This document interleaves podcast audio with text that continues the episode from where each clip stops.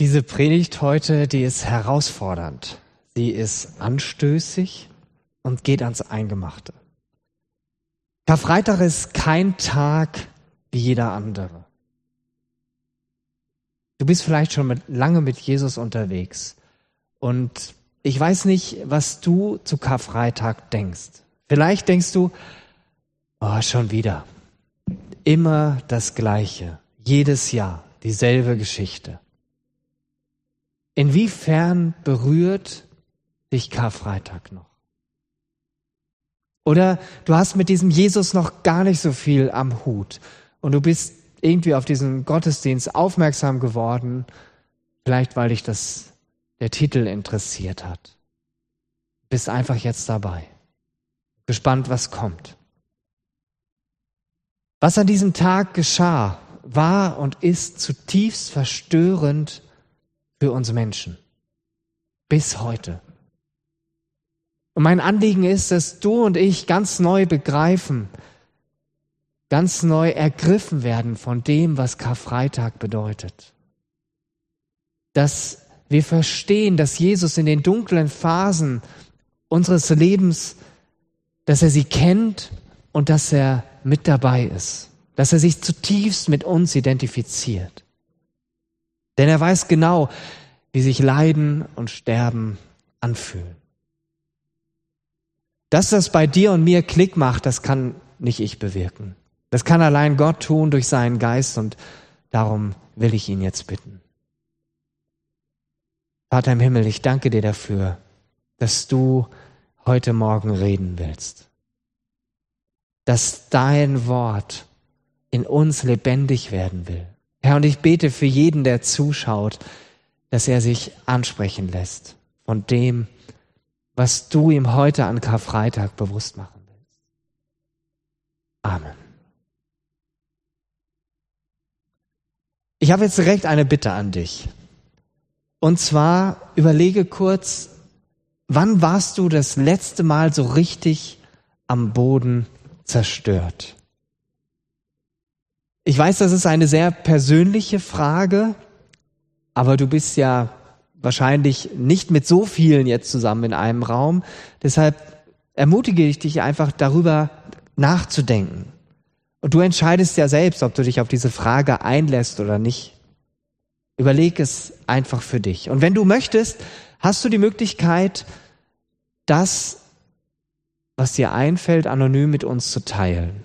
Dafür gibt es jetzt eine Umfrage. Genau, die wird jetzt eingeblendet. Wir hatten sowas schon mal. Du brauchst dein Smartphone. Da kannst du diesen Code abscannen oder du gehst in deinen Internetbrowser, gibst ein www.slido.com und dann diese, diesen Code Raute A454 und dann müsstest du diese Frage sehen und kannst dich beteiligen, kannst ein Stichwort uns übermitteln und wir können dann sehen, was du uns mitgeteilt hast und können da einige Dinge aufgreifen. Dafür hast du jetzt etwas Zeit. Nimm dir einen Moment und wir sehen uns dann gleich wieder. Ich finde es ähm, total klasse, dass sich eine ganze Reihe beteiligt haben an dieser Umfrage. Ihr könnt es wahrscheinlich jetzt auch wieder sehen und ich will einfach auf ein paar Dinge eingehen. Hier sind schon krasse Sachen bei. Ähm, ich bin chronisch krank und kein Schmerzmittel hilft, aber ich will weiter vertrauen, schreibt hier jemand unendliche Hiobs-Botschaften zum Thema Corona. Das hängt uns wahrscheinlich alles zum Hals, allen zum Hals raus. Verlust von einem Zuhause, Einsamkeit, Missverständnisse, Tod meines Vaters, äh, Tod meiner Mama, eine Eigenbedarfskündigung, Streit mit meinem Chef, als ich meine Freundin verloren habe, Trennung vom Ehepartner, Verlust von Freunden, Krankheit durch Beruf, schlimme, unheilbare Erkrankung in der Familie. Boah, das sind schon echte Hämmer. Jeder einzelne davon. Danke, dass ihr das mit uns geteilt habt und dass wir so wenigstens ein bisschen Anteil haben können, auch wenn wir jetzt keine Namen dahinter stehen haben. Wir nehmen wahr, dieses Leben, es hat eben nicht nur die schönen Seiten. Ne? Es gibt auch diese Zeiten der Hoffnungslosigkeit, diese Schattenaspekte. Und das ist wahrscheinlich nur die Spitze des Eisberges. Es haben sich ja nur 14 beteiligt und eine ganze Reihe mehr werden zuschauen. Und jeder hat seine eigene Geschichte, seine eigenen Erlebnisse. Und ich behaupte, es gibt wahrscheinlich keinen Menschen auf der Welt, wo immer nur alles glatt läuft und der nie das Gefühl hat, dass eine Hoffnung zerplatzt, ein Traum zerplatzt oder eine Hoffnung stirbt.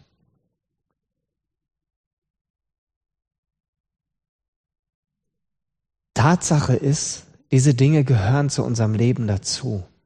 Wir können vielleicht so tun, als seien sie nicht da, aber es ändert nichts daran, dass es so ist. Und gerade Karfreitag zeigt, dass unser Leben sehr, sehr dunkel sein kann. Aber genau an dieser Stelle kommt Jesus auf den Plan.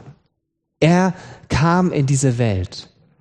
Gott sandte ihn in diese Welt, auch und gerade in das Dunkel dieser Welt, in dein und in mein Dunkel. In den drei Jahren, wo Jesus öffentlich wirkte, hat er sich ganz gezielt um Menschen gekümmert, deren Hoffnung teilweise gestorben war. Wir haben davon auch am letzten Sonntag gehört. Da war ja der Abschluss der Wunderreihe von den Bibelkids, was sie die letzten Wochen äh, zu Hause sich anschauen konnten. Jesus heilte Kranke. Es gab noch nicht so ein tolles Gesundheitssystem, was wir kennen und profitieren und meistens auch gut finden. Es gab blinde Menschen, die immer auf Almosen und Hilfe und Unterstützung von anderen angewiesen waren und Jesus schenkte ihnen das Augenlicht. Menschen, die nicht gehen konnten, waren genauso angewiesen darauf, dass Freunde und Bekannte ihnen halfen, durch den Alltag zu kommen. Und Jesus, der machte sie wieder gehend. Dann gab es Aussätzige, Menschen, die mit einer schlimmen Hautkrankheit befallen war, wo nach und nach Körperteile abfaulten. Diese Menschen, die mussten außerhalb der Ortschaften leben, die wussten, was Isolation bedeutet. Und Jesus hat einige von ihnen gesund gemacht und ihnen dadurch die Möglichkeit gegeben, wieder Anteil an der Gesellschaft zu haben. Jesus hat sogar Menschen vom Tod auferweckt. Ein junger Mann, der einzige Sohn seiner Mutter, die war bereits Witwe und zur damaligen Zeit Witwe zu sein hieß äh, und allein zu sein hieß eigentlich äh, ja man hat nichts, kein Einkommen. Und Jesus hat diesen jungen Mann gesund gemacht. Der, der Trauerumzug war schon im vollen Gang und Jesus rührt diesen Mann an und gibt ihn seiner Mutter zurück, dass er sie wieder versorgen kann. Oder die Tochter des Synagogenvorstehers Jairus, die Jesus wieder auferweckt hat. Und selbst sein Freund Lazarus, der bereits vier Tage im Grab lag, hat Jesus wieder zum Leben erweckt. Diese Menschen wussten, was es bedeutet, wenn eine Hoffnung stirbt. Umso dankbarer waren sie über die Hoffnung, die Jesus in ihr Leben hineingebracht hat. Doch niemand ahnte, dass Jesus selbst einmal Ähnliches erleiden würde. Jesus selbst erfuhr an Körper, Seele und Geist, was es bedeutet, zu sterben. Bereits 700 Jahre vorher hat der Prophet Jesaja aufgeschrieben, wie Jesus einmal für alle Menschen, für dich und für mich leiden wird. Ich lese jetzt gleich nach und nach aus Jesaja 52 und Jesaja 53 vor. Und an den Stellen, wo im Bibeltext von er oder von ihm die Rede ist, setze ich bewusst den Namen Jesus ein. Außerdem gebraucht Jesaja in diesem Abschnitt ganz an einigen Stellen das Wort wir oder unser. Und da bitte ich dich, an diesen Stellen besonders hinzuhören, weil in dieses Wir sind wir alle mit eingeschlossen. Du kannst, wenn du willst, die Augen zumachen. Wenn ich jetzt anfange, den Bibeltext vorzulesen, dann kannst du dich vielleicht auch besser konzentrieren. Jeder Abschnitt, den ich jetzt zuerst vorlese. So spricht der Herr. Mein Diener wird seine Aufgabe erfüllen. Jesus wird eine überragende Stellung erlangen und hoch geehrt sein. Viele waren entsetzt, als sie Jesus sahen, denn in der Tat, Jesus war völlig entstellt und kaum mehr als Mensch zu erkennen. Dann aber werden viele Völker über ihn staunen, sprachlos werden die Könige dastehen, denn vor ihren Augen geschieht etwas, wovon sie noch nie gehört haben, und sie begreifen plötzlich, was ihnen bisher unbekannt war. Doch wer glaubt schon unserer Botschaft, wer erkennt, dass der Herr es ist, der diese mächtigen Taten vollbringt? Gott ließ seinen Diener emporwachsen wie einen jungen Trieb aus trockenem Boden. Jesus war weder stattlich noch schön. Nein, wir fanden Jesus unansehnlich. Jesus gefiel uns nicht. Jesus wurde verachtet, von allen gemieden. Von Krankheit und Schmerzen war Jesus gezeichnet. Man konnte seinen Anblick kaum ertragen. Wir wollten nichts von Jesus wissen. Ja, wir haben ihn sogar verachtet. Ich mache an dieser Stelle mal einen kurzen Einschnitt. Du darfst, wenn du willst, deine Augen auch wieder öffnen. Wie geht es dir, wenn du diese Worte jetzt gehört hast? Mich berühren sie. Bei mir lösen die etwas aus. Zuerst sagt Gott hier, mein Diener wird seine Aufgabe erfüllen, Jesus wird eine überragende Stellung erlangen und hochgeehrt sein. Doch dann folgt das komplette Gegenteil von einer Person, die erfolgreich ist, die eine herausragende Stellung hat. Hier wird kein Sieger beschrieben, sondern ein totaler Loser. Die Jünger von Jesus, die Männer, die Jesus drei Jahre lang begleitet haben, die hatten sich von Jesus auch etwas anderes erwartet. Und das kommt in Lukas 24, Vers 21 ähm, richtig gut zum Ausdruck. Da begleitet Jesus zwei Männer, die am Tag der Auferstehung unterwegs sind von Jerusalem nach Emmaus. Und die erkennen Jesus nicht und sie sagen zu ihm, erzählen ihm von dem, was da passiert ist. Dabei hatten wir gehofft, dass er der von Gott versprochene Retter ist, der Israel befreit. Aber was Jesaja hier beschreibt, klingt nicht nach einem siegreichen Herrscher, der Israel befreit. Diese Hoffnung starb an Karfreitag, als Jesus gekreuzigt wurde. Dann spricht Jesaja hier davon, wie Menschen auf Jesus reagieren. Das gilt sowohl für die Menschen damals als Jesus gekreuzigt wurde, aber gleichzeitig gilt es auch für uns heute. Du und ich, wir machen uns unsere Gedanken zu diesem Jesus, der da am Kreuz hängt. Wir reagieren in irgendeiner Weise darauf. Unsere menschliche Einschätzung und Wahrnehmung von Jesus, die klingt ernüchternd und niederschmetternd. Ich wiederhole nochmal, was Jesaja hier schreibt.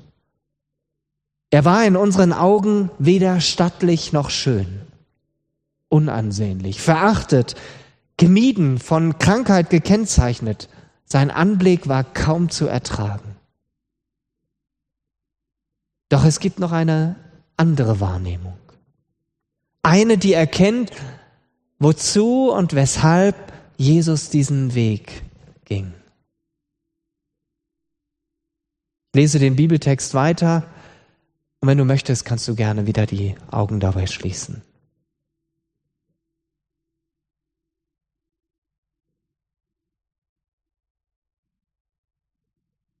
Dabei war es unsere Krankheit, die Jesus auf sich nahm. Jesus erlitt die Schmerzen, die wir hätten ertragen müssen.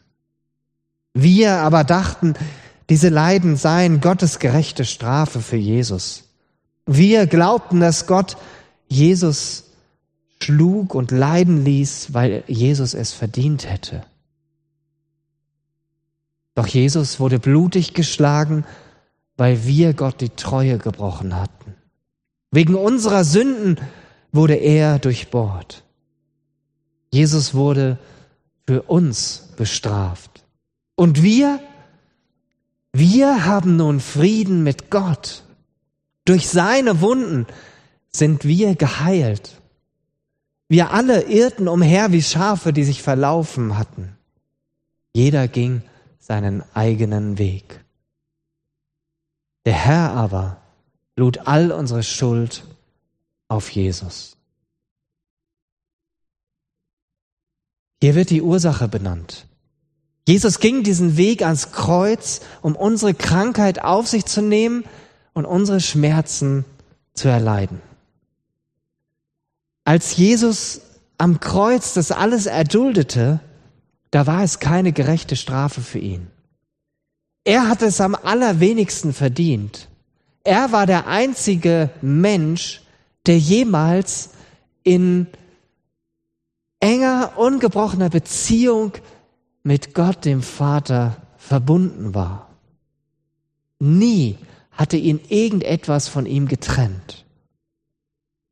Ja, Gott hat am Kreuz sein Urteil gesprochen, aber nicht über Jesus, sondern über die Sünde. Und Sünde ist nichts anderes als ein Leben ohne Gott, getrennt von ihm, dem Schöpfer und Ursprung allen Lebens. Und in der Trennung von Gott liegt gleichzeitig auch die Ursache für alle Hoffnungslosigkeit in dieser Welt. Deshalb erlebst du, erlebe ich, dass Hoffnung sterben, dass Träume zerplatzen. Jesaja sagt das hier, weil wir nicht in der Treue Gott gegenüber leben. Ich finde dieses Bild von den umherirrenden Schafen sehr passend, auch wenn es mich gleichzeitig total ärgert. Denn ich will kein dummes Schaf sein. Ein Schaf ist ohne den Hirten aufgeschmissen. Es irrt umher, es geht seine eigenen Wege. Und genauso irren wir, du und ich, in dieser Welt umher, den Fokus von Natur aus nur auf uns gerichtet. Doch als Jesus am Kreuz hing, da wurde er für uns zum guten Hirten, zu dem, der uns auf grüne, saftige Weiden führen will. Aber zuerst musste er dafür deine und meine Schuld auf sich nehmen. Nochmal der Vers 5, der mich zutiefst bewegt. Doch Jesus wurde blutig geschlagen, weil wir Gott die Treue gebrochen hatten. Wegen unserer Sünden wurde er durchbohrt. Jesus wurde für uns bestraft und wir, wir haben Frieden mit Gott. Durch seine Wunden sind wir geheilt. Diese Worte, die nehmen uns in ein viel größeres Bild mit hinein. Oft sind wir in unserem eigenen Denken gefangen. Und erst recht, wenn wir uns hoffnungslos fühlen, dann können wir weder klar denken noch wirklich nach vorne schauen. Wir sind wie in so einem Tunnelblick gefangen. Doch diese Worte zeigen uns, dass Jesus unsere Hoffnungslosigkeit kennt, dass er selbst sie erlebt und erlitten hat. Und ich mute dir und mir auch noch die restlichen Abs Verse dieses Abschnitts zu. Und wenn du willst, darfst du gerne die Augen wieder schließen. Jesus wurde misshandelt, aber Jesus duldete es ohne ein Wort. Jesus war stumm wie ein Lamm, das man zur Schlachtung führt, und wie ein Schaf, das sich nicht wehrt, wenn es geschoren wird, hat Jesus alles widerspruchslos ertragen. Man hörte von Jesus keine Klage. Jesus wurde verhaftet, zum Tode verurteilt und grausam hingerichtet. Niemand glaubte, dass Jesus noch eine Zukunft haben würde. Man hat sein Leben auf dieser Erde ausgelöscht. Wegen der Sünden meines Volkes wurde Jesus zu Tode gequält. Man begrub Jesus bei Gottlosen im Grab eines reichen Mannes obwohl er sein Leben lang kein Unrecht getan hatte. Nie kam ein betrügerisches Wort über seine Lippen. Doch es war der Wille des Herrn. Jesus musste leiden und blutig geschlagen werden. Wenn Jesus mit seinem Leben für die Schuld der anderen bezahlt hat, wird Jesus Nachkommen haben. Jesus wird weiterleben und den Plan des Herrn ausführen. Wenn Jesus dieses schwere Leid durchgestanden hat, sieht er wieder das Licht und wird für sein Leiden belohnt. Der Herr sagt, mein Diener erkennt, kennt meinen Willen. Jesus ist schuldlos und gerecht. Aber Jesus lässt sich für die Sünden vieler bestrafen, um sie von ihrer Schuld zu befreien. Deshalb gebe ich Jesus die Ehre, die sonst nur mächtige Herrscher erhalten. Mit seiner, seinen starken Kämpfern wird er sich die Beute teilen. So wird Jesus belohnt, weil er den Tod auf sich nahm und wie ein Verbrecher behandelt wurde. Jesus hat viele von ihren Sünden erlöst und für die Schuldigen gebetet. Ein paar von euch haben uns Anteil daran gegeben, was es für sie bedeutet hat in der letzten Zeit, wenn eine Hoffnung stirbt. Ich weiß nicht, wie dein Leben aktuell aussieht, was dich bewegt, wo du das Gefühl hast, dass es keine Hoffnung mehr gibt. Aber ich spreche dir jetzt zu, Jesus kennt deine Situation. Er sieht dich und er fühlt mit dir. Er weiß, was es bedeutet, sich verlassen zu fühlen und einen unendlichen Schmerz ertragen zu müssen. Deshalb ist Jesus auch der ultimative Experte in Sachen Hoffnungslosigkeit.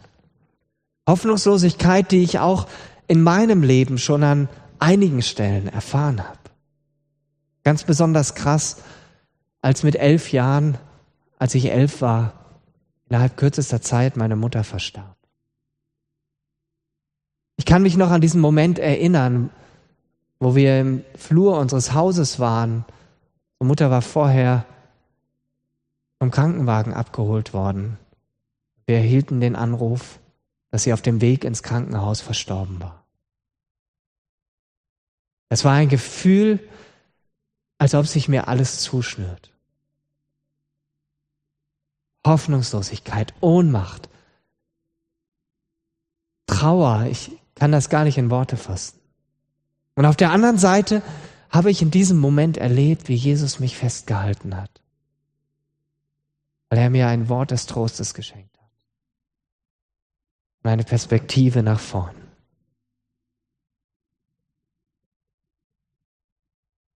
Jesus ist der eine, der dir und mir wirklich zur Seite steht. Und der, wie König David das in diesem bekannten Psalm 23 betet, mit uns zusammen durch das dunkle Tal des Todesschattens geht. Mitten in deiner Krankheit, mitten im Jobverlust, mitten im Burnout, mitten in der Beziehungskrise.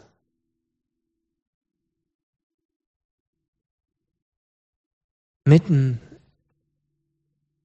in der Frage, wie geht es weiter?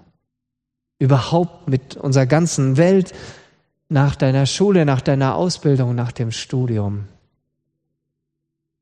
Gott zeigt uns in Jesus, dass er uns nicht alleine lässt. Du stehst nie alleine da. Jesus ist immer bei dir, egal ob du das spürst oder nicht. Jesus ging ganz bewusst diesen Weg ans Kreuz, um uns zu zeigen, dass er mit dir und mir mitleidet. Und mit Jesus leidet Gott selbst mit seiner Welt. Inmitten aller Hoffnungslosigkeit, die du und ich erleben, ist Jesus da. Heute an Karfreitag spricht Gott in Jesus gleichzeitig eine Einladung aus. Und er sagt dir, meine geliebte Tochter, mein geliebter Sohn, Sieh Jesus an.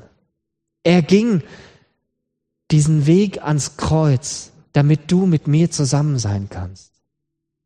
Wir haben hier vorne eine Dornenkrone auf dem Tisch, die das zeigt. Und Gott sagt weiter zu dir, ich liebe es, wenn die Menschen, die ich geschaffen habe, zu mir nach Hause kommen.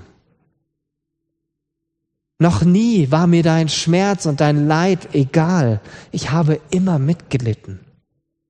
Weißt du, was mein Sohn am Kreuz gerufen hat? Es ist vollbracht. Seit diesem Moment gibt es für deine dunkelsten Stunden Hoffnung. Ich lade dich ein, vertrau dich mir an. Dein ganzes Leben ist mir wichtig, weil ich dich geschaffen habe. Ich will dich durch alle Höhen und Tiefen deines Lebens hindurchführen und dir den Weg zeigen. Ja, dieser Weg ist auch nicht immer schmerzfrei. Manche Hoffnung muss in deinem Leben sterben, besonders falsche Hoffnung. Aber ich verspreche dir, in jeder Lage deines Lebens stehe ich dir bei. Ich trage dich und führe dich. Ich halte dich fest und helfe dir auch auf meinem Weg zu bleiben. Amen.